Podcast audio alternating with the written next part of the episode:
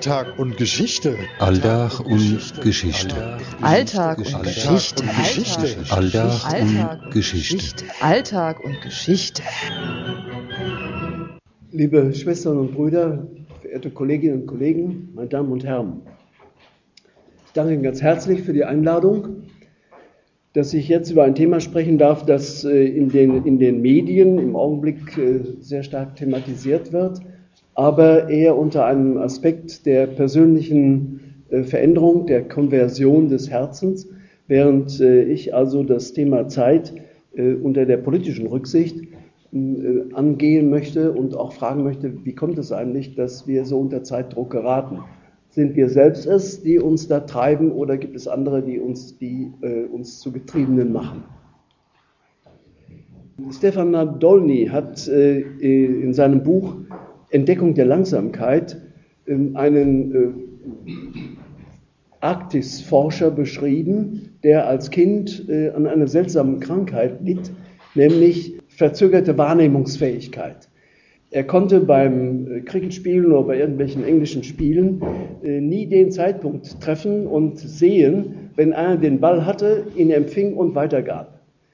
Jedes Mal, äh, wenn er irgendwo hinblickte, dann merkte er, den entscheidenden Augenblick hat er schon wieder verpasst. Aber er konnte wie kein Junge, wie kein 14-jähriger Junge in ganz England so lange und so unbeweglich eine Schnur halten für ein Spiel, stundenlang unbeweglich.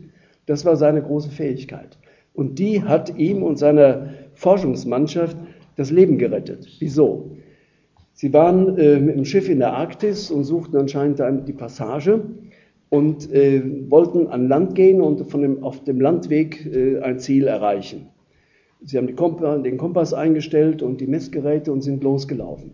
Es kam ein Schneesturm, sodass sie also auf dem Eis auch kaum mehr die Richtung sahen. Sie konnten sich nur nach dem Kompass und den Messgeräten orientieren. Und was geschah nach äh, zwei Tagen? Sie kamen genau an demselben Punkt an, von dem sie ausgegangen waren. Große Panik. Alle rannten in verschiedene Richtungen, um das Schiff wieder zu erreichen. Und er befahl dann seinen Leuten, keiner rührt sich von der Stelle, keiner sagt was. Wir verbringen die Nacht im Schweigen und bleiben da, wo wir sind. Er setzt sich irgendwo hin, am anderen Morgen hat er die Lösung. Sie waren nicht auf das Festland gekommen, sondern auf eine Eisscholle, die sich drehte. Und von daher konnten also die Kompass, obwohl sie richtige, die Richtung anzeigten, genau diesen Weg dann beschreiben. Und die einzige Lösung war, äh, warten, bis die Eisscholle sich wieder so gedreht hat, dass das Schiff in Sichtweite war. Daraus folgert ähm, Franklin, das ist der Forscher, Menschen haben Frieden miteinander, wenn sie langsam aufeinander zu sich bewegen. Entdeckung der Langsamkeit.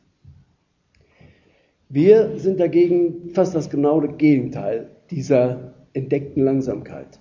Wir stolpern hinter uns her, wir jagen der Straßenbahn nach, den Zügen nach, kommen gerade in der letzten Minute, wenn die Tür schon zuklappen will, noch eben dazwischen, kommen oft zu spät, stolpern hinter uns und hinter allen anderen her, werden von Terminen gejagt, sagen Termine zu, die wir nicht einhalten können, oder verheddern uns mit unseren Terminen zu, sagen, dass wir gleichzeitig an mehreren Orten eigentlich sein müssten, was eigentlich normalerweise gar nicht geht.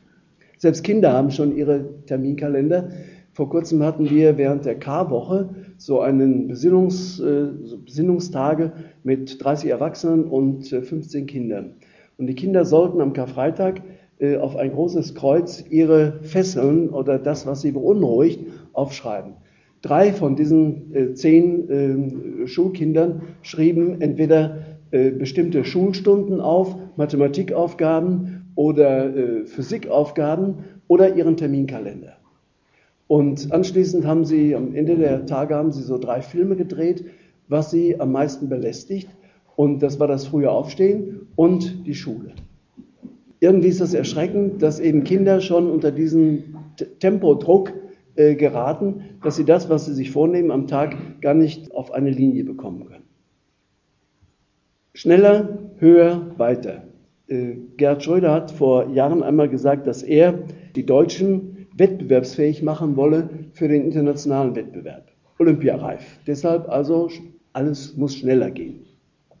Die elektronischen Briefe, die wir schreiben, ersetzen den handgeschriebenen Brief, wo die Gedanken und das, was man schreibt, noch mehr oder weniger korrespondierten. Ich schreibe eine E-Mail und erwarte in der Regel dann auch, das heißt, ich sehe es eher passiv, ich bekomme eine E-Mail und äh, nach anderthalb Tagen äh, kommt schon die zweite E-Mail, ob ich die erste E-Mail nicht bekommen hätte. Also es muss alles schneller gehen. Das Telefon, das Mobiltelefon, jederzeit erreichbar. Und wer jederzeit erreichbar sein will, der muss damit rechnen, dass er auch als jederzeit verfügbar gilt. Mich stört es oft, wenn äh, junge Menschen miteinander im Café sitzen und sich äh, intensiv unterhalten, auch über ganz persönliche Dinge. Das kriegt man ja irgendwo mit, dass sie jetzt nicht geschäftlich reden, sondern über persönliche Dinge. Und sobald es klingelt, ist das Gespräch unterbrochen und jeder rechnet auch, oder jede rechnet auch damit, dass das, was am Telefon, vielleicht guten Tag, es geht dir, geht's dir gut, mir geht's auch gut, ich bin im Zug, der Zug hat Verspätung, dass das alles viel wichtiger ist als, das, als die Fortsetzung des Gesprächs. Ich finde das oft entwürdigend für denjenigen oder diejenigen, die praktisch durch irgendeinen Anruf von irgendwoher, ob wichtig oder unwichtig, spielt keine Rolle, einfach in der Kommunikation unterbrochen wird. Aber das ist bei jungen Leuten noch völlig ganz normal. Der ICE, da geht es auch darum, schneller. Inzwischen ist die Bahn so weit, dass sie äh, nicht überall 300 fahren will, äh, weil die Wartungskosten äh, überdurchschnittlich werden und auch die Gleis, äh, die, Infrastruktur ausgebessert werden muss. Das kostet alles mehr. Jetzt fahren sie also die schnellsten Züge nur noch auf 250 km/h. Da sieht man schon, dass da was ausgebremst wird. Die Musikwerke, Beethoven hat seine berühmte Eroica in einer Stunde spielen lassen. Bernstein hat es auf 49 Minuten gebracht und äh, Gielen aus Frankfurt schon auf 42 Minuten. Auch da alles Tempo, äh, höheres Tempo. Die Radiosprecher, es geht immer schneller. Äh, die Schnitte im Film, äh, vor allen Dingen die äh, Vorschau, das heißt also die, die Werbefilme, ähm, also die Vorschau ähm, eines Films, kommt man oft gar nicht mit, wie schnell da die Bilder wechseln. Ich kann mich erinnern, in den 50er Jahren gab es einen äh, Werbefilm für Melita. Der dauerte sechs Minuten, weil ähm, die Frau schöpfte Verdacht, äh, dass der Mann nach einem guten Essen immer sofort verschwand. Und sie fürchtete schon also Schlimmes und ist ihm dann hinterhergegangen. Wie gesagt, äh, man ging in verschiedene Ecken und die Sorgen der Frau, was denn wohl da am Ende kommen würde, am Ende merkte sie, ähm, dass er in einem Restaurant war und er wurde bedient und da kam die geheime Lösung. Die äh, Kellnerin, Serviererin äh, servierte ihm einen Kaffee äh, eben halt mit Melita gefiltert. Das war das Geheimnis. Wie gesagt, nach sieben Minuten oder nach sechs Minuten wurde das Geheimnis gelöst. Heute, wenn das Bauhaus Werbung macht vor 20 Uhr, dann sind das gerade sechs Sekunden. Und es können auch andere Werbefilme sein. Also das Tempo. In der Schule G8, ein fragmentiertes Wissen. Es werden nicht mehr größere Zusammenhänge erklärt, das lässt sich in der kurzen Zeit dann gar nicht machen. Es wird etwas schnell angeeignet und dann wieder auch schnell vergessen. Das Multitasking als große Kunst. Manche, oft heißt es, dass Frauen da besonders geeignet sind und besonders fähig sind, verschiedene Dinge gleichzeitig zu machen. Aber wenn also während des Essens telefoniert wird, Fernsehen äh, geschaut wird und auch noch Radio gehört wird, ich weiß nicht, ob das noch äh, ein vernünftiges Essen sein kann, vor allen Dingen, ob das noch ein gesundes Essen sein kann.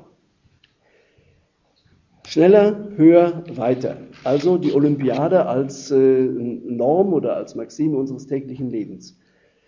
Ich habe äh, mir einmal von einer Mutter von zwei Kindern erzählen lassen, wie ihr äh, Tageslauf aussieht. Ähm, mal schneller, mal weniger. Aber morgens um, um, halb sieben das behutsame Herantasten an das Bett der Kinder und sie langsam darauf äh, hinzuweisen, dass sie jetzt aufstehen müssten und äh, frühstücken und dann anschließend die Schule. Hau ab, ist die Reaktion. Dann ähm, geht man erstmal nochmal zurück und dann beim zweiten Mal vielleicht unterstützt durch den äh, Mann, den Ehemann, also etwas robustere Form, also die Kinder aus dem Bett herauszuziehen. Während der Mann das Frühstück macht, überwacht äh, sie dann also jetzt das Anziehen und das Zähneputzen und das Fertigmachen. Anschließend muss aber die gute Frau auch nochmal ab und zu jedenfalls oder also jedenfalls nicht regelmäßig, aber ab und zu kontrollieren, ob ne auch tatsächlich eben nicht zwei Butterbrotpackungen in demselben Tornister sind und im anderen Tornister eben zwei Trinkflaschen. Also wenn das passiert, also auch nochmal das Umräumen, dann ähm, die Kinder zu der, der, einen Schule und zur anderen Schule bringen, anschließend ähm, ja etwas Ruhe, die erste halbe Stunde äh, im, im Büro entspannen und, und Ruhe, die Ruhe genießen. Arbeit, halbtags, Teilzeitarbeit, anschließend äh, das Essen bereiten für die Kinder, dann Mama-Taxi zur Musikstunde oder zum Sportunterricht, die einen oder die anderen, anschließend einkaufen, Abendessen herrichten, äh, vielleicht noch ein paar Minuten mit dem Mann sprechen und die Geburtstagskarte für die Freundin, die bleibt natürlich dann auf dem Tisch liegen. Und eine alleinerziehende Frau, da ist es noch knapper und die spart halt die Zeit, die sie übrig hat, an der Körperpflege oder beim Schlafen. Das ist die Privatsphäre. Da könnte man eigentlich äh, sagen, die Arbeit, die Erwerbsarbeit hat ja für den Einzelnen und auch insgesamt tendenziell abgenommen. Aber auch die unbezahlte Arbeit insgesamt ist weniger geworden. Wo bleibt die Zeit? Erwerbstätige klagen darüber laut, während oft die Mütter stumm bleiben und sich nicht beklagen. Vielleicht sind sie damit vertraut, vielleicht können sie das ertragen oder äh, vielleicht äh, sehen sie keine Alternative. Erwerbstätige klagen darüber, dass sie dieselbe Arbeit in der Hälfte der Zeit erledigen müssen. Flexibel müssen sie sein, die Arbeitsanspannung äh, wechselt, auch die Arbeitsbelastung wechselt, auch die Menge der Arbeit wechselt äh, von Zeit zu Zeit. Mobilität, die Zeit, die man verbraucht, um an den Arbeitsplatz überhaupt heranzukommen, wird immer länger. Früher konnte, fuhr man gerade aus den Vororten von Frankfurt in die Stadt hinein. Heute ist es Darmstadt bis Heidelberg ist das das Einzugsgebiet und Mannheim gehört auf der anderen Seite zum Einzugsgebiet von Stuttgart und in München ist es noch größer. Ein großer Teil der Arbeitszeit, die ja eben halt zur Arbeitszeit zählt, ist einfach die Verkehrszeit, also die, Zeit, die Anfahrtzeit und die Rückfahrt. Die durchschnittliche Arbeitszeit, es gab mal das große Programm, samstags gehört Fatimir, das sind die 50er Jahre, und dann der Einstieg in die 35-Stunden-Woche, das war Mitte der 80er Jahre. Die durchschnittliche Arbeitszeit der Vollerwerbstätigen beträgt gegenwärtig 42 Stunden. Was ist da passiert? Wahrscheinlich die Ohnmacht der Gewerkschaften, das, was sie an kollektiver Verkürzung der Arbeitszeit haben durchsetzen wollen, völlig äh, neutralisiert und konterkariert ist durch das große Programm der individuellen Flexibilisierung oder der Flexibilisierung der individuellen Arbeitszeit. Klingt wunderbar. Jeder kann die Arbeitszeit und die Arbeitsbedingungen selbstständig, eigenständig festlegen. Da gibt es dann die Vertrauensarbeitszeit. Äh, man muss nicht mehr äh, zur Stechuhr. Man bekommt ein bestimmtes Projekt vorgestellt und äh, oft ist es so, dass dann die Außertariflichen dann zu einer Zielvereinbarung zum Vorgesetzten eingeladen werden. Es wird an, angeblich auf gleicher Augenhöhe ein Mitarbeitergespräch geführt, aber im Grunde ist es klar, dass die Schieflage der Machtverhältnisse auch bei dem sogenannten Mitarbeitergespräch oder Mitarbeiterinnengespräch und der Zielvereinbarung erhalten bleibt. Der Eindruck entsteht aber, ich kann persönlich meine Arbeitszeit frei gestalten. Man sagt Termine zu und weiß genau, dass, man die Termine nicht einhalten kann. Man kommt dann unter Druck, das sind die berühmten Facharbeiter-Eliten oder das sind die außertariflichen oder das sind die neuen Selbstständigen oder der Arbeitskraftunternehmer, so werden sie genannt. Das sind diejenigen, die gleichsam das Risiko ihrer Arbeitskraft auch selbst noch tragen, auch das Vermarktungsrisiko, das möglicher vielleicht auch als Werkverträge ihre Arbeit anbieten müssen. Also der Druck wächst, man äh, macht Überstunden, man arbeitet am Wochenende, man arbeitet auch zu Hause weiter. Es kommen die Konflikte mit der Familie, die ja bestimmte Erwartungen haben. Das psychosomatische System gerät auseinander, geht aus den Fugen und dann kommt das, was so viel bemerkt wird, Burnout, auch gerade in den oberen Etagen. Es sind nicht die einfachen Leute nur, die einfachen Mitarbeiter und Mitarbeiterinnen, die also an die Grenze ihrer Leistungsfähigkeit geraten, sondern da, auch wo man frei eben seine Arbeit gestalten kann, da ist ja kein Mensch da, der äh, mich vor mir selbst schützt. Und interessanterweise entdecken das die Außertariflichen erst nach einiger Zeit, Auch da, ja, deshalb werden auch da zum Beispiel bei SAP werden, können Betriebsräte äh, äh, gewählt werden oder eingerichtet werden, was vorher grundsätzlich abgelehnt wurde. Wir sind, äh, können äh, als Einzelne dem Arbeitgeber gegenübertreten und haben Macht genug und brauchen nicht irgendwelche Leute, die uns schützen. Es kann wahrscheinlich jeder noch endlose Geschichten erzählen, äh, wie ähm, auch die Mehrheit von uns wahrscheinlich den Eindruck hat, es, es ist alles äh, bedrängender geworden. Ähm, die Zeit rinnt uns davon, wir kommen nicht nach. Meine Frage jetzt, und das ist die etwas steile Hypothese, ich sage mal auch, gleich den Vorbehalt äh, vorwegzunehmen, die steile Hypothese, wer sind die Getriebenen und wer sind die Treibenden?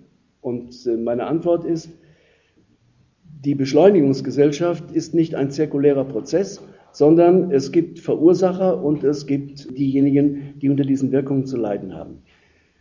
Meine These heißt, die Finanzmärkte, die sich zumindest mal seit der Mitte der 70er Jahre mehr und mehr von der Realwirtschaft abgelöst haben, seit der großen Krise, der Aufkündigung des Bretton Woods-Systems, der äh, Ölpreiserhöhung und dann den riesigen Finanzströmen, die aufgrund dieser Einkommensumschichtungen, aufgrund der hohen Preis, auf der starken Preiserhöhung dann international wirksam äh, wurden, haben natürlich das Bankensystem äh, ge gestärkt, sodass also seit der Zeit auch interna die international operierenden Banken in fast der ganzen Welt ihre Zweigstellen, ihre Filialen aufgebaut haben, weil sie ja die Einkommensströme, die erstmal in die OPEC-Länder hineingingen, aus den OPEC-Ländern wieder herausflossen, weil die konnten ja die äh, Finanzströme gar nicht investiv verwenden und dann aus dem Bankensystem in den Industrieländern dann in die Schwellen- und Entwicklungsländer hinein auch ähm, wieder geleitet wurden, fast zu äh, negativen Zinsen. Das kennen wir gegenwärtig wieder, aber mit flexibler Anpassung der Zinsen an die Entwicklungs- und Schwellenländer, die ja das Geld auch begierig aufnahmen und investierten, aber am Ende äh, die Kredite nicht zurückzahlen konnten und das war dann die äh, lateinamerikanische Schuldenkrise, die so ähnlich aussieht wie die oder ausgesehen hat wie die gegenwärtige äh, Staatsschuldenkrise in Europa. Das war also eigentlich die große Phase der äh, Auslandsverschuldung der lateinamerikanischen Staaten. Seit dieser Zeit ist das Bankensystem oder ist das Finanzsystem dominant geworden gegenüber den, der Realwirtschaft. Und dieser Prozess ist noch einmal verschärft worden durch die Technologieblase Mitte der 90er Jahre und dann äh, durch, den, äh, durch, die, durch die Anhebung oder durch den Anstieg der Vermögenspreise, äh, der Geldvermögenspreise vor allen Dingen ähm, ab dem Jahre 2000, also im neuen Jahrhundert, äh, was dann in der geplatzten Blase 2008 sich dann auch dargestellt hat als, ein, ja, als eine Blase, die nachher in sich zusammenfiel. Das sind äh, die Finanzmärkte. Ich meine, dass die Finanzmärkte einmal durch dieses sich abkoppeln äh, eine Dominanz gewonnen haben. Die sind nicht irgendwie heruntergefallen, sodass die Realwirtschaft doch der treibende Motor war, sondern sie sind der treibende Motor für alles, was jetzt danach folgt. Das will ich gleich erklären. Aber die Finanzmärkte allein hätten ja diesen Beschleunigungsdruck nicht ausüben können. Das äh, ist dadurch äh, zustande gekommen, dass sie sich der neuen Techniken seit Mitte der 90er Jahre, diese berühmte neue Technik, ähm, bedient haben und sie sich angeeignet haben. Ein Beispiel, ein normaler Börsenhändler kann in einer Minute ähm, etwa drei bis vier äh, Handelsgeschäfte erledigen. Diese neuen computergestützten, mit mathematischen Algorithmen ausgestatteten äh, automatischen Handelssysteme, die können in einer Minute 100 Millionen von solchen Handelsgeschäften abwickeln oder anbieten oder jedenfalls äh, in Verkehr bringen. In einer Stunde sind das dann äh, etwa 6 Milliarden äh, Handelsgeschäfte und an einem Tag sind das 60 Milliarden. Sieht man einmal, in, welcher, in welchem Tempo, das ist ja eben halt praktisch Lichtgeschwindigkeit, in welchem Tempo diese Dinge abgewickelt, erstmal weitergeleitet werden können und in welchem Tempo, es geht um Nanosekunden, ähm, Angebote gemacht werden, zurückgezogen werden und dann äh, es irgendwann vielleicht zu einem äh, Abschluss kommt. Diese beiden Komponenten, einmal die Ablösung der Finanzmärkte von, den, von der Realwirtschaft und die Inanspruchnahme der neuen Technik. Das meine ich ist die Ursache für die Beschleunigung, die auf der einen Seite innerhalb der Finanz Sphäre verwirklicht wird, die aber nicht in der Finanzsphäre bleibt, sondern über die börsennotierten Unternehmen in die Realwirtschaft eindringt. Börsennotierte Unternehmen, das sind diejenigen, die äh, praktisch nicht äh, ihren Wert und ihren Erfolg ähm, in der Behauptung auf dem Markt, in der Zufriedenheit der Kunden, in der Qualifikation der Mitarbeiter und Mitarbeiterinnen und in den fairen Behandlung der Zulieferer sehen, sondern, wie man heute so schön sagt, das Geschäftsmodell besteht darin, dass der Wert eines Unternehmens gemessen wird an dem Shareholder Value und das ist ja der Barwert der Zahlungsströme, die in die Zukunft hineinreichen. Das heißt, dieser Shareholder Value ist nicht das Ergebnis einer Bilanzierung der Vergangenheit, sondern äh, es drückt die Erwartung von Kapitaleignern aus, äh, wie das Unternehmen sich in Zukunft entwickeln wird. Das ist der Shareholder Value, der sich dann spiegelt dem Aktienkurs. Und äh, Sie hören wahrscheinlich die, das Dogma der Finanzmärkte, dass Sie sagen, die Kurse auf den äh, Kapitalmärkten sind informationseffizient. Das heißt, sie geben exakt und authentisch Informationen über die Chancen und äh, Risiken von Kapitalanlagen, äh, die natürlich, weil sie in der Zukunft liegen, immer subjektiven Einschätzungen unterliegen. Und das ist natürlich das, ähm, ja, das charakteristische Merkmal. Wenn es um Erwartungen geht, kann man sich nicht berufen auf irgendwelche realen Größen. Die Gütermärkte sind real Wirtschaft oder sind real verankert in Produktionsfaktoren, das sind reale Größen, in der Kaufkraft von Einkommen, das sind auch reale Größen. Also auf der einen Seite auf der Produktionsseite Kapital, Arbeit, Technik, das sind reale Werte. Aber die Geldmärkte, die werden gesteuert durch Zukunftserwartungen. Und nicht durch die Zukunftserwartungen, die irgendein Kapitalgeber hat, sondern durch gebündelte, miteinander vernetzte könnte man sagen, Erwartungserwartungen oder Beobachtungsbeobachtungen. Und dann kommt eben halt so ein Zirkel zustande, dann kommt eine Gerüchteküche zustande und äh, es kommt das, was man dann in der Sprache der Finanzmärkte sagt, die emotionalen Übertreibungen. Äh, so wird das dann also äh, sanft ausgedrückt. Äh, aber insgesamt sagen auch äh, Kenner oder Experten, auf den Finanzmärkten werden keine Fakten gehandelt, sondern Gerüchte. Das ist das Spannende, Interessante, das Bewegende und Virtuelle, diese virtuelle Welt. Auf der anderen Seite ist es natürlich auch das Gefährliche, weil wenn einer plötzlich anders tickt, dann äh, kann man damit rechnen, dass also dieses andere Ticken sich so schnell verbreitet, dass es eben dann zu diesen Abstürzen kommt, die keiner mehr kontrollieren kann. Das ist der, äh, die Übertragung dieses Tempos der Finanzmärkte auf die Unternehmen. Man sieht das an den Quartalsberichten. Es gibt nicht mehr Jahresbilanzen, sondern Quartalsberichte. Es gibt äh, die Orientierung an Quartalsgewinne, die Orientierung an den äh, Tageszahlen, die um 11 Uhr schätzungsweise vorliegen sollen durch die Controller und um 14 Uhr dann aber äh, definitiv als äh, angeblich realistischer Vergleich mit dem Vorjahr vorliegen sollen oder mit der Vorwoche oder dergleichen mehr. Die Unternehmensberatungen oder jedenfalls diejenigen, die jetzt zu der zu den Eliten der Finanzmärkte gehören. Das sind ja nicht die millionenfachen äh, Kapitaleigner, sondern es sind die Intermediäre, wie man so sagt, nämlich die Großbanken, Versicherungskonzerne, äh, Investmentgesellschaften, Kapitalanlagegesellschaften, die Finanzeliten der Analysten und der Ratingagenturen. Diese Clique, könnte man sagen, dieser Club richtet natürlich bestimmte Erwartungen an die börsennotierten Unternehmen, dass in den Unternehmen sortiert werden soll, nach denjenigen, die Werte schaffen und denen, die Werte vernichten. Werte schaffende Mitarbeiter und Mitarbeiterinnen sind bei den Managern zu suchen.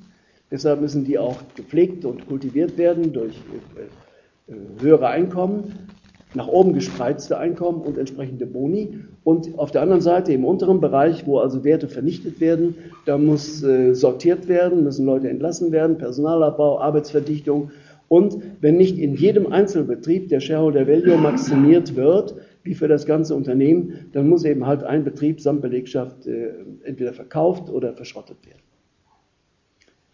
Das sind die börsennotierten Unternehmen. Nun kann man sagen, in Deutschland, sagen ja auch viele Industriesoziologen, in Deutschland gibt es so viele Bremsen gegenüber diesem Druck, also nicht Tiere, sondern Bremswirkungen gegenüber ähm, diesen äh, Interventionen der Finanzmärkte die Gewerkschaften, die Betriebsräte, die Familienunternehmer und überhaupt so die Patriarchen, die eben halt einen eigenen Betrieb aufbauen, die können diesem Druck der Finanzmärkte widerstehen. Dagegen wird natürlich auch, werden auch einige Argumente genannt, dass wenn der Druck bei den börsennotierten Unternehmen so groß ist, die haben erstmal politische Möglichkeiten, diese Ideen weiter zu verbreiten und die sind auch maßgebend dann äh, für die kleineren und mittleren Unternehmen oder für die Personenunternehmen. Das ist also die eine Richtung. Finanzmärkte in Richtung der börsennotierten und überhaupt der, der Unternehmen. Die zweite Richtung ist der Staat. Das muss ich jetzt nicht lange äh, erwähnen, wie stark äh, der Staat diese Interessen der Finanzmärkte äh, auch selbst befeuert hat, weil er davon überzeugt war, dass das die Zukunft der Wettbewerbsfähigkeit Deutschlands ist. Ähm, das trifft die rot-grüne Koalition, aber auch äh, dann die schwarz-rote Koalition in besonderer Maße. Am Anfang des Jahrhunderts hat äh, Rolf Breuer, der Vorstandssprecher der Deutschen Bank damals, äh, in einem grundlegenden Artikel in der Zeit gefragt, rhetorisch gefragt, ob die Finanzmärkte nicht die fünfte Gewalt in der Demokratie seien. Seine Antwort natürlich ja. Warum? Weil die millionenfachen äh, Entscheidungen der Aktionäre am Tag bessere Signale an die nationalen Regierungen richten, was vernünftige Politik sei, als äh, die vierjährigen Parlamentswahlen. Vernünftige Politik im Kopf des Herrn Breuer war möglichst wenig Umverteilung, die, Moder die Löhne moderat sich entwickeln lassen, die Gewerkschaften in Schach halten, Steuern senken, Abgaben senken. Das waren die Maximen oder die Grundsätze der vernünftigen Politik. Nun hätten die Politiker sagen können, lass den mal reden. Aber de facto haben sie genau diese Politik betrieben. Einmal, indem sie die solidarischen Sicherungssysteme deformiert haben. Der ehemalige Bundespräsident Köhler hat mal vor seinem Amtsantritt gesagt, es gäbe zwei herausragende Reformgestalten in der Bundesrepublik. Einmal Graf Lambsdorff und zum anderen Gerd Schröder. Graf Lambsdorff hat nämlich genau diese, dieses Programm vorgelegt, jetzt nicht aus der Rücksicht der Finanzmärkte, sondern um die Arbeitslosigkeit zu beseitigen. Lohnspreizung im unteren Bereich absenken, im oberen Bereich Zulagen drauflegen. Dann, es müssen wieder Marktlöhne, gerade äh, im unteren Tarifbereich, äh, durchgeführt werden. Das ist also gleichsam der sogenannte Niedriglohnsektor. Es müssen die, müssen die Sozialleistungen zurückgefahren werden denn äh, die Sozialleistungen, also Hartz IV oder etwas ähnliches, waren die untere Grenze für jeden Tarif. Es gibt keinen Tariflohn, der unter die Sozialleistungen fallen kann, denn dann sind die Leute ja eher bereit, äh, Sozialleistungen in Anspruch zu nehmen, als arbeiten zu gehen. Diejenigen, die arbeitslos sind, sind eh, so hat sie auch der Bundeskanzler mal etwas flott formuliert, faule Säcke, oder sie sind nicht äh, qualifiziert genug. Das heißt, die Arbeitslosigkeit wird individualisiert. Und wenn man das kann, wenn man also diese gesellschaftlichen Risiken, für die die Einzelnen ja nicht verantwortlich sind, wenn man die den Einzelnen zuweisen kann, braucht ja die solidarische Gemeinschaft dafür nicht haften. Also Abbau der solidarischen Leistungen in der Rente, in der Krankenversicherung und in der Arbeitslosenversicherung. Und aus, der, aus dem Rechtsanspruch, den also bedürftige Menschen gegenüber dem Staat haben, wurden dann private Tauschverhältnisse. Also die berühmte Eingliederungsvereinbarung von der von der Agentur. Das ist ein Verhältnis von Leistung und Gegenleistung geworden. Der Rechtsanspruch, den Hilfsbedürftige gegenüber dem Staat haben, weil der Staat sich ja verpflichtet hat, oder die Gesellschaft sich verpflichtet hat, jedem, der arbeiten will und arbeiten kann, eine Arbeitsgelegenheit zur Verfügung zu stehen. Das ist ja der Gesellschaftsvertrag in einer Demokratie. Zunächst mal soll jeder durch seine eigene Arbeit sich den Lebensunterhalt äh, erwerben. Wenn er das nicht kann, dann wird die Gesellschaft dafür eintreten, dass er entweder einen Arbeitsplatz bekommt oder dass er eine entsprechende Hilfeleistung bezieht. Dieses Verhältnis eines, des Rechtsanspruchs der Bürgerinnen und der Bürger gegenüber dem Staat wird umgekehrt. Der Einzelne soll er, oder die Einzelne soll erstmal eine Vorleistung erbringen. Die soll erstmal arbeiten gehen. Zu jeder Bedingung, die die Arbeitsagentur ihm, äh, den ihr oder ihm auferlegt. Und dann kriegt er Hilfe. Also im Grunde, das ist aus, da ist aus dem Sozialstaat ein, kann man sagen, ein Wettbewerbsstaat geworden oder ein sogenannter, wie das immer schön heißt, aktivierender Sozialstaat. Leistung, Gegenleistung, wie auf dem Markt. Das ist das eine. Das andere, die Entregelung der Arbeitsverhältnisse. Das erleben wir jetzt, was daraus geworden ist. Also für jede atypische Beschäftigung gibt es ein Gesetz. Beschäftigungsförderungsgesetz, Leiharbeitsgesetz, Arbeitsüberlassungsgesetz, Teilzeitgesetz. Das Ergebnis sind die prekären Arbeitsverhältnisse, der Niedriglohnsektor oder eine Arbeit, eine Vollerwerbstätigkeit, die aufgestockt werden muss ähm, auf Harzniveau. Entregelung der Arbeitswelt. Das dritte ist äh, die, der Umbau des rheinischen Kapitalismus in den angelsächsischen Finanzkapitalismus.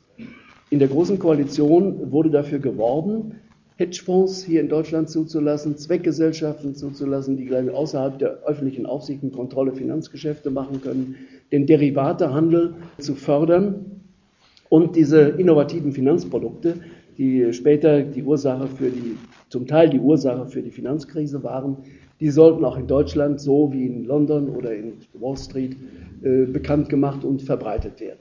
Und der äh, gegenwärtige äh, Volkswirtschaftler oder der volkswirtschaftliche Experte der Europäischen Zentralbank, Herr Asmussen, hatte damals in einem Artikel auch dafür geworben, dass die öffentliche Aufsicht und Kontrolle möglichst äh, behutsam und möglichst großzügig mit diesen neuen Produkten, die nachher die Krise ausgelöst haben, umzugehen. Also der Staat, der Staat ist kooperative Geisel gewesen oder Komplize dieser, äh, um, dieses Umbaus einer der sogenannten Deutschland AG in den Finanzkapitalismus.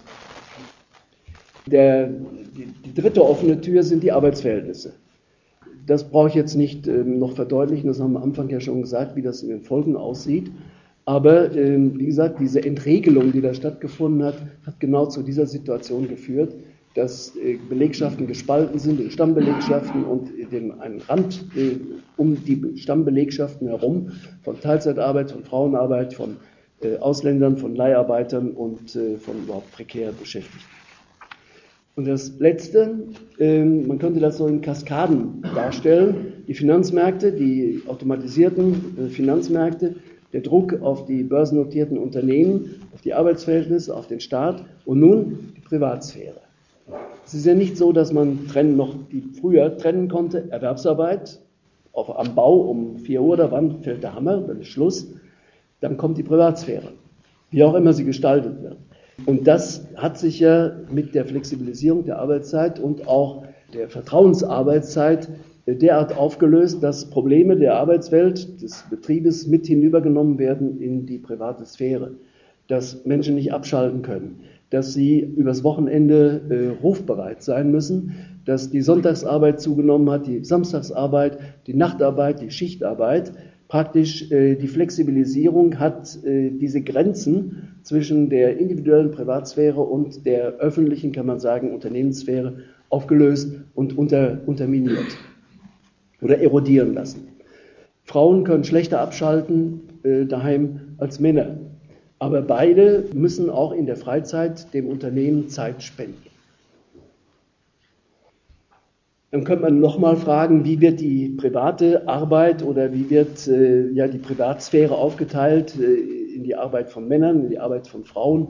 Es ist klar, dass äh, die Frauen anderthalb Mal so viel in der Privatsphäre beschäftigt und tätig sind als die Männer. Die Männer sind natürlich äh, um die Hälfte mehr in der Erwerbsarbeit äh, engagiert, weil die Frauen überwiegend eben halt zur Teilzeitarbeit äh, verurteilt sind, weil ihnen eben halt auch überwiegend neben das um die Hälfte höhere Ausmaß an Privatarbeit, also an privater Arbeit, auch zugemutet oder jedenfalls äh, aufgetragen ist. Das ist nochmal wieder eine, äh, ein Druck, der am meisten, könnte man sagen, wenn also Frauen mit dieser Doppelbelastung äh, vertraut gemacht werden sollen, weil die Unternehmen wollen die hochqualifizierten Frauen. Der Staat hilft ihnen dabei, indem er einen Teil der Doppelbelastung der Frauen ihnen angeblich abnimmt durch die Kinderbetreuung. Aber es ist ein Bündnis des Staates mit den Frauen zur Entlastung der Männer, weil über die äh, Verantwortung der Männer, wenn sie Väter sind, äh, für ihre Kinder und auch für die Kinderbetreuung ja niemand redet. Jedenfalls bei den Politikern ist das kein Thema. Sondern es geht immer nur, dass die äh, Frauen erwerbstätig sein sollen, das will die Wirtschaft. Natürlich, wenn sie erwerbstätig sind, müssen sie auch mehr konsumieren Oder sie müssen die Kinderbetreuung einkaufen. Aber die Männer bleiben zunächst mal verschont von dieser Umschichtung der äh, Rollenbilder. So, damit wäre ich also, das ist diese Hypothese. Jetzt eine Zwischenreflexion, äh, was ist denn Zeit? Warum hat das etwas mit der Zeit zu tun? Eine ehemalige Mitarbeiterin des Nell-Browning-Instituts hat mal etwas, äh, etwas ironisch, aber wahrscheinlich sehr zutreffend gesagt, du hast ja in diesem Buch Die Zeit gehört uns, Widerstand gegen das Regime der Beschleunigung, im Grunde das, was du immer sagen wolltest, nur durch den Zeitwolf geschreddert. Aber trotzdem, ich meine, es hat etwas mit der Zeit zu tun. Beschleunigung wird ja definiert durch Geschwindigkeit und Geschwindigkeit wird durch äh, Bewegung in der Zeit, in der Zeiteinheit definiert. Also hat, etwas, hat die Beschleunigung etwas mit der Zeit zu tun. Augustinus vor fast 2000, äh, ja, vor, ja, vor fast 2000 Jahren hat schon sehr ähm, tiefsinnige Gedanken oder wirklich zutreffende Gedanken auch über die Zeit gemacht. Er fragt sich, was ist denn dann die Zeit? Ähm, er sagt, wenn mich keiner fragt, weiß ich es. Aber wenn mich einer fragt, kann ich es ihm nicht sagen. Was also ist die Zeit? Gäbe es nichts Vergangenes, nichts Gegenwärtiges, nichts Zukünftiges, dann gäbe es keine Zeit, meint er. Das heißt, die Zeit hat etwas mit der Bewegung zu tun. Aber was heißt vergangene Bewegung? Die ist vorbei, die existiert ja nicht. Zukünftige Bewegung existiert auch noch nicht, also ist sie gar nicht. Das Einzige, was ist, ist die Gegenwart. Und es ist meine Gegenwart, sodass ich also sagen kann, ich erinnere mich an das Vergangene. Die, und deshalb ist es die Gegenwart des Vergangenen. Und ich erwarte etwas von der Zukunft. Es ist also die Gegenwart der Zukunft. Aber in meiner Seele, in mir. Das heißt also, die Zeit ist nicht etwas, was außer mir ist, nichts Objektives, kein Container, in dem wir uns bewegen, ähm, äh, also nicht äh, so wie Newton sich das gedacht hat, es gäbe etwas Absolutes, an dem wir uns messen können, sondern die Zeit ist genauso relativ, wie wir äh, ja mit uns selbst umgehen. Einstein hat es so formuliert, das Maß der Zeit ist abhängig von der Beobachtung dessen, der die Zeit beobachtet. Also ähm, ist das eigentlich schon eine gescheite Antwort gewesen, dass die Zeit etwas nur mit uns selbst zu tun hat eigentlich. Aber wieso ähm, sagen wir, ich habe Zeit oder die Zeit läuft mir davon? Dann tun wir so, als sei die Zeit etwas Substantivisches oder etwas Metaphysisches. Ich sage ja nicht, ich habe Gesang oder ich habe äh, Lauf, sondern ich sage, ich laufe und ich singe. Und wieso sagen wir, ich habe Zeit? Zieh ich die an? Äh, zieh ich die aus? Also wieso ist da jetzt also etwas Objektives oder etwas Sub äh, Subjektives? Oder ein Substantiv auf der einen Seite die Zeit verwendet und etwas Objektives, ich habe Zeit. Ich müsste ja sagen, ich zeite. Das wäre nicht das, was äh, als Antwort auf die Zeit äh, gesagt werden müsste. Der Duden äh, sagt, es gibt nur ein Lehnwort, Timing. Im Englischen ist das möglich. Timing.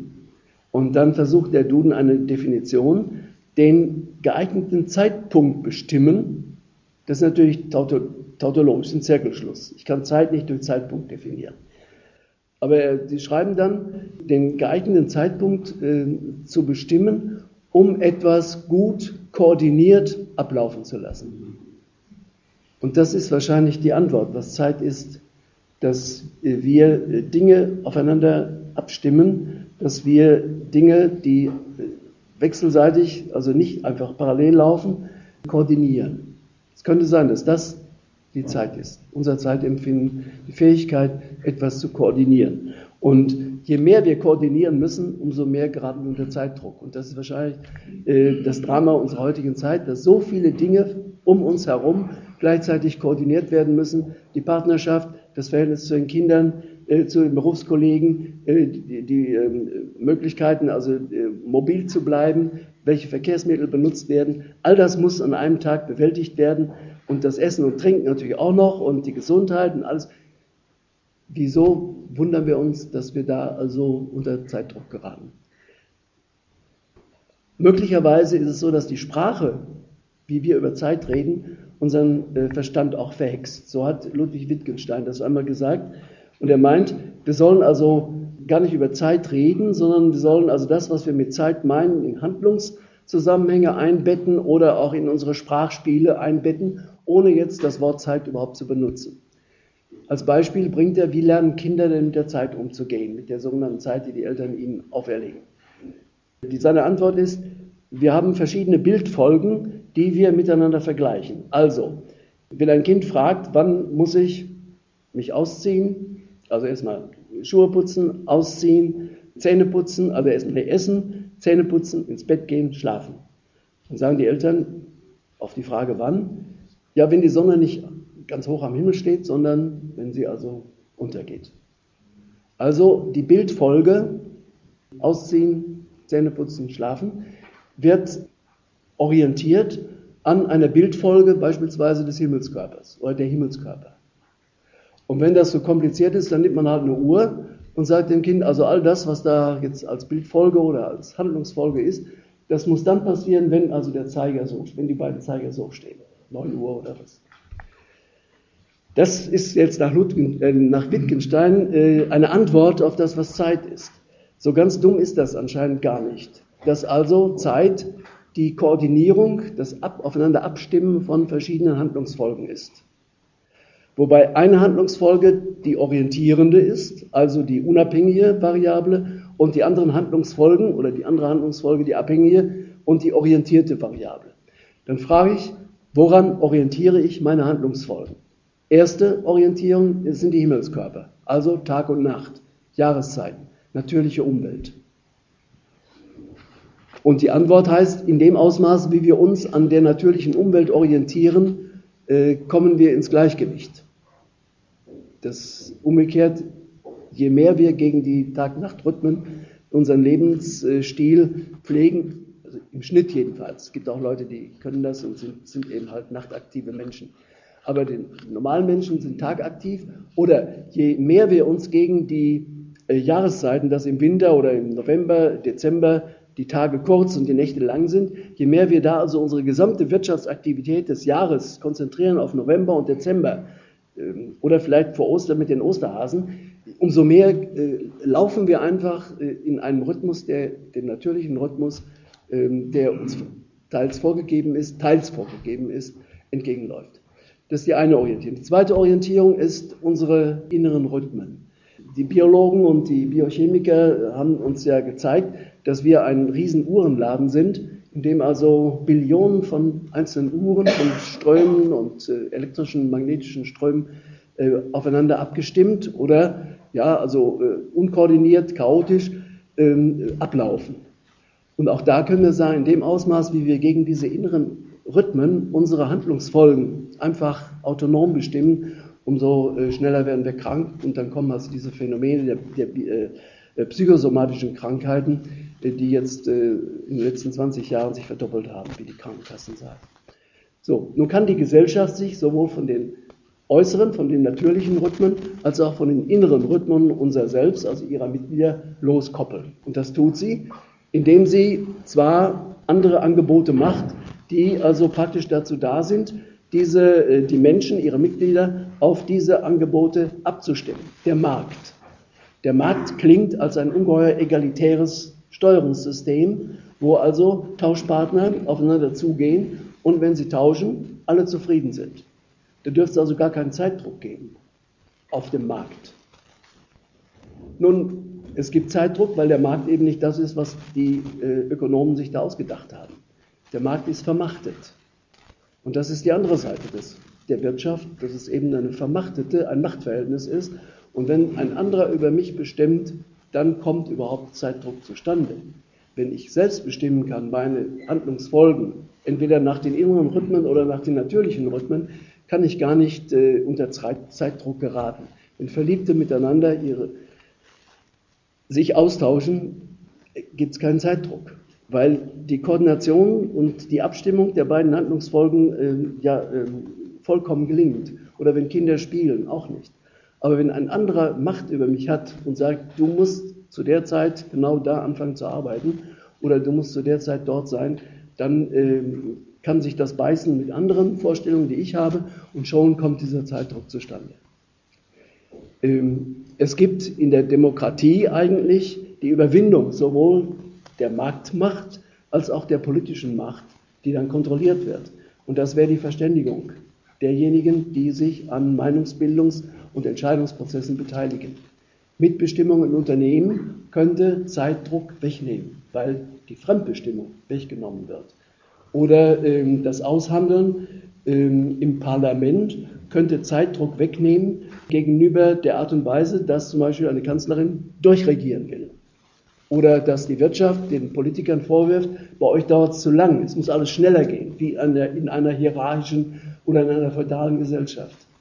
Also auch da kann in der Gesellschaft es nochmal bestimmte Steuerungsformen geben, Markt, Macht oder Verständigung, wo ähm, die Koordinierung von Handlungen, die gleichberechtigte Koordinierung von Handlungen besser oder schlechter gelingt.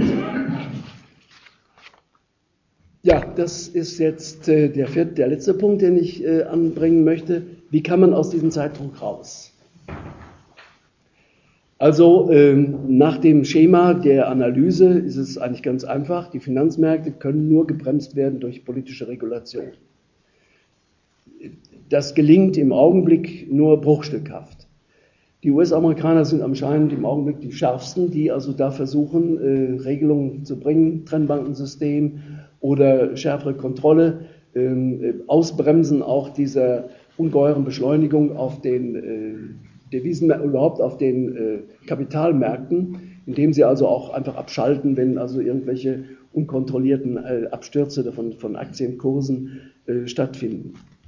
Internationale Abstimmungen, kein Finanzprodukt, kein Finanzunternehmen und auch kein Finanzplatz, das ist gegenwärtig jetzt durch die Süddeutsche Zeitung und andere wieder hochgespielt worden, die Steuerflucht, die Steueroasen. Also diese, diese Finanzplätze, die der Aufsicht und Kontrolle sich entziehen, sollen alle beseitigt werden oder der Kontrolle unterworfen werden. Das waren die großen Vorschläge der G20, von denen ja nur ganz wenige verwirklicht worden sind. Also das wäre die Antwort, eine starke Regulation, eine viel stärkere Regulation und eine Selbstbehauptung der Politik gegen die private Kapitalmacht. Das ist eigentlich die europäische Krise.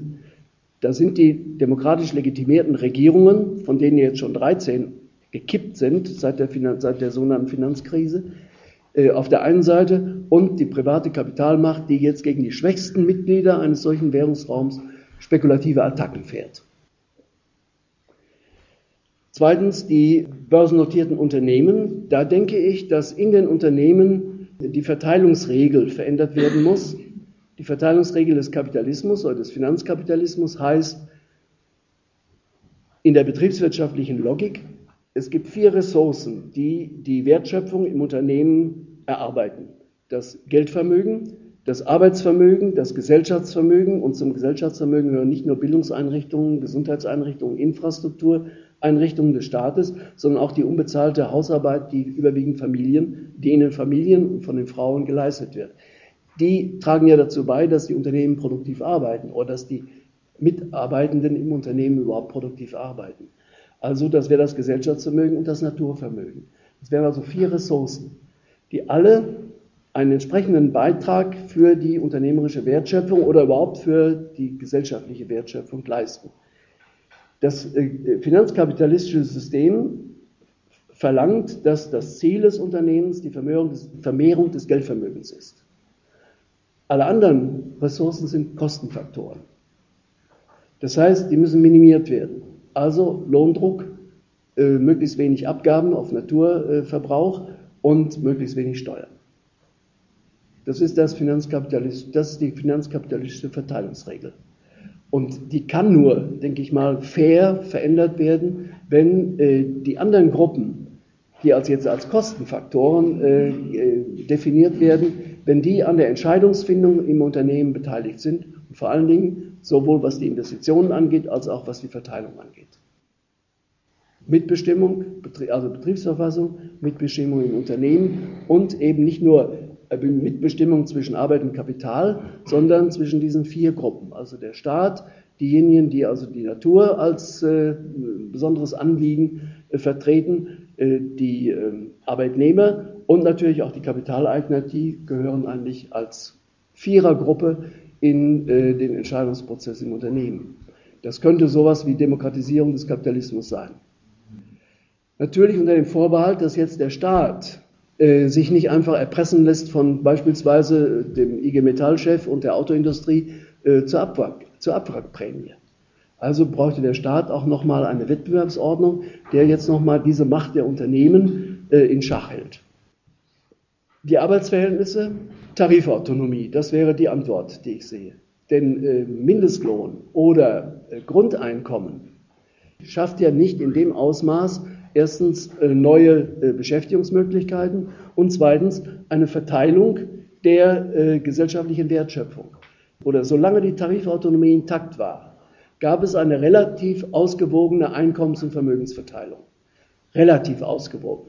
Aber jedenfalls anders, als das jetzt seit Beginn des Jahrhunderts der Fall ist, wo sich die Schere der Einkommen, auch der Arbeitseinkommen und der Kapitaleinkommen immer mehr geöffnet hat. Insofern halte ich äh, den Schlüssel für eine andere äh, Verteilung der, äh, der, der, Welt, der Wertschöpfung äh, in der Tarifautonomie und sonst nirgendwas. Dann äh, der Sozialstaat. Klar, die Solidarität, die in Frage gestellt wurde, hat sich ja als sehr äh, stabil erwiesen, nachdem zwei Jahre lang das Wirtschaftswachstum gesprudelt ist und auch die Einnahmen sowohl der Sozialkassen als auch der Steuerbehörden ähm, in positive, in positive Richtung gingen. Also diese Angst und diese Propaganda, dass die solidarischen Sicherungssysteme auf die Dauer nicht finanzierbar seien, das ist also alles eine große Legende, ein Riesenmärchen gewesen. Wenn, es kann ja sein, es könnte sein, dass die, der Anteil der Arbeitseinkommen am gesamten Volkseinkommen tendenziell abnimmt und der Anteil der Kapitaleinkommen am gesamten Volkseinkommen tendenziell zunimmt, dann müsste man die solidarischen Sicherungssysteme von der Erwerbsarbeit, auch von der abhängigen Erwerbsarbeit loskoppeln. Und dann müsste äh, eine Solidargemeinschaft gebildet werden, zu der jeder und jede, die ihren Lebensmittelpunkt im Bereich der Verfassung haben, dazugehören. Und alle Einkommen, die im Geltungsbereich der Verfassung entstehen, müssten beitragspflichtig sein, ohne entsprechende Beitragsbegrenzungsgrenzen und dergleichen mehr. Und das letzte ist jetzt die Privatsphäre oder die Zeitrebellion. Staat, Gewerkschaften, große Institutionen, Parteien gelten ja als äh, relativ immobil, die gleichsam eine neue Zeitstruktur, eine neue Zeitordnung in die Gesellschaft gar nicht realisieren wollen. Wollen und dann wahrscheinlich auch nicht können. Wie sähe denn jetzt eine andere Zeit, eine Zeitrebellion aus? Natürlich kann man sagen, jeder Einzelne kann ja seine Nische suchen. Das ist so die meiste Antwort der Bücher, die jetzt so im Umlauf sind. Äh, Zeitmanagement, Muße, ähm, Yoga, also immer stark an der individuellen Persönlichkeit angesetzt. Ich bin der Meinung, der Einzelne kann sehr wenig machen gegen die politisch verursachte durch den Staat und durch die Finanzmärkte äh, verursachte Hektik und Beschleunigung. Das heißt, es müsste ähm, wirklich soziale Bewegungen geben, es müssten Zeitrebellen aufstehen und die sind an verschiedenen Stellen auch alle aktiv, nur müssen sie sich sammeln, äh, zum Beispiel in den Gewerkschaften eine wirkliche drastische kollektive Arbeitszeitverkürzung durchsetzen. Und nicht nur, um ähm, entsprechend am wirtschaftlichen Wachstum teilzuhaben, sondern auch um das Geschlechterverhältnis neu zu formulieren. Denn äh, es kann ja nicht sein, dass die ähm, Flexibilisierung der Arbeitszeit dazu führt, dass praktisch das Geschlechterverhältnis 1,5 mal so viel Erwerbsarbeit für die Männer gegenüber den Frauen und umgekehrt 1,5 mal so viel äh, private Hausarbeit der Frauen gegenüber den Männern aufrechterhalten bleibt. Das geht ja nicht. Das macht ja, also jedenfalls aus demokratischer Sicht macht das gar keinen Sinn. Ähm, es gibt ein Konzept der Halbtagsgesellschaft. Halbtagsgesellschaft heißt, dass praktisch diese Ungleichgewichte, die in der Erwerbsarbeit der Männer und in der Hausarbeit der Frauen gegenwärtig bestehen, ausgeglichen werden. Und das wäre dann eine Gesellschaft, in der Geschlechterdemokratie verwirklicht würde. Denn die nicht bezahlte Arbeit ist auch eineinhalb Mal so viel wie die Erwerbsarbeit. Die Erwerbsarbeit ist ja relativ eher geringer als diese private, ähm, nicht bezahlte Arbeit in der Privatsphäre. Und das heißt, wir können nicht einfach nur von der Erwerbsarbeit oder wir, was heißt also die politischen Instanzen, können nicht einfach nur, auch die Gewerkschaften nicht, können, nur, können nicht nur von der Erwerbsarbeit reden, sondern es gibt drei Arbeitsformen, es gibt drei Einkommensarten und zwei Geschlechter. Drei Arbeitsformen, Erwerbsarbeit, private Hausarbeit, Beziehungsarbeit, Erziehungsarbeit und äh, Pflegearbeit und zivilgesellschaftliches Engagement. Es gibt drei Einkommensarten, Arbeitseinkommen, Kapitaleinkommen, Transfereinkommen und zwei Geschlechter. Das heißt, es müssten also, es müsste die Erwerbsarbeit der Männer reduziert werden, drastisch reduziert werden. Es müsste die Erwerbsarbeit der Frauen erhöht werden und die äh, Kinderbetreuung in der Privatsphäre müsste auch anders verteilt werden, als es gegenwärtig der Fall ist. Zeit für Kinder, Zeit für Männer und Frauen. Und das würde bedeuten, wir müssen anders rechnen. Wir rechnen im Augenblick eigentlich nur das, was die Konsumenten tun und was die Produzenten tun. Und das wird zusammengeführt im Bruttosozialprodukt pro Kopf, in der monetären Größe, die auch nochmal Inflation, äh, durch die Inflation verändert werden kann, aber das kann man ja bereinigen. Das ist also die eine Rechnung, nur die Arbeit der Erwerbstätigen und die Konsumarbeit der Konsumenten, der Verbraucher. Was Kinder tun oder die Zeit, die Kinder brauchen, die spielt gar keine Rolle. Also wir messen äh, das, was den Wohlstand ausmacht, völlig falsch. Erstens müsste auf jeden Fall eine neue Rechnung mitgemacht werden, der Naturverbrauch. Was kostet es an Zerstörung der Natur, wenn wir so weiterleben wollen, wie wir jetzt am Bruttosozialprodukt uns ausrichten? Die Kanzlerin sagt, Wachstum ist notwendig. Ohne Wachstum keine Arbeitsplätze, ohne Wachstum keine Bildung, äh, keine Bildung für alle, ohne Wachstum keine Investitionen. Aber die Kosten dieses Wachstums in Gesundheitsschäden oder in Naturzerstörung müssten ja auf jeden Fall in die volkswirtschaftliche Rechnung einbezogen werden. Und eine dritte Rechnung müsste man machen, die Zeit. Also, wie viel Zeit brauchen Kinder und wie viel Zeit wird von wem den Kindern zur Verfügung gestellt? Wie viel Zeit wollen Frauen für sich in Anspruch nehmen und wie sind die Möglichkeiten, das, was sie sich an Zeit wünschen, auch zu verwirklichen? Dasselbe gilt für die Männer. Ob sie, Arbeit, ob sie erwerbstätig sind oder nicht erwerbstätig sind. Die Zeit gilt 24 Stunden pro Tag für jeden, ob sie erwerbstätig sind, ob sie Kinder erziehen, ob sie irgendwelchen Hobbys nachgehen oder ob sie praktisch auch Zeit in Anspruch nehmen. Die Männer nehmen Zeit in Anspruch, die die Frauen ihnen schenken. Beziehungsarbeit ist das. Oder die äh, Frauen nehmen umgekehrt natürlich auch äh, Zeit der Männer in Anspruch, nur in einem ungleichen Verhältnis. Und die Kinder nehmen natürlich, und die Alten nehmen natürlich auch Zeit in Anspruch. Wer gibt sie ihnen? Sind es wieder die Frauen die für die Kinder da sind, überwiegend, und für die Alten, die Älteren, für die, äh, für die Schwiegereltern und die Eltern? Oder in welchem Ausmaß sind Männer an dieser neuen Arbeit beteiligt? Das ist mal der Versuch, eine Analyse, wie gesagt, mit Vorbehalt natürlich auch, eine Analyse vorzulegen, die uns in diesen Zeitdruck hineindrängt und eine äh, Antwort zu geben, wie wir kollektiv durch politische Entscheidungen aus dieser Zeitnot äh, herauskommen, die uns zwar hohen Wohlstand beschert hat, aber auch äh, viele Schäden mitproduziert. Danke.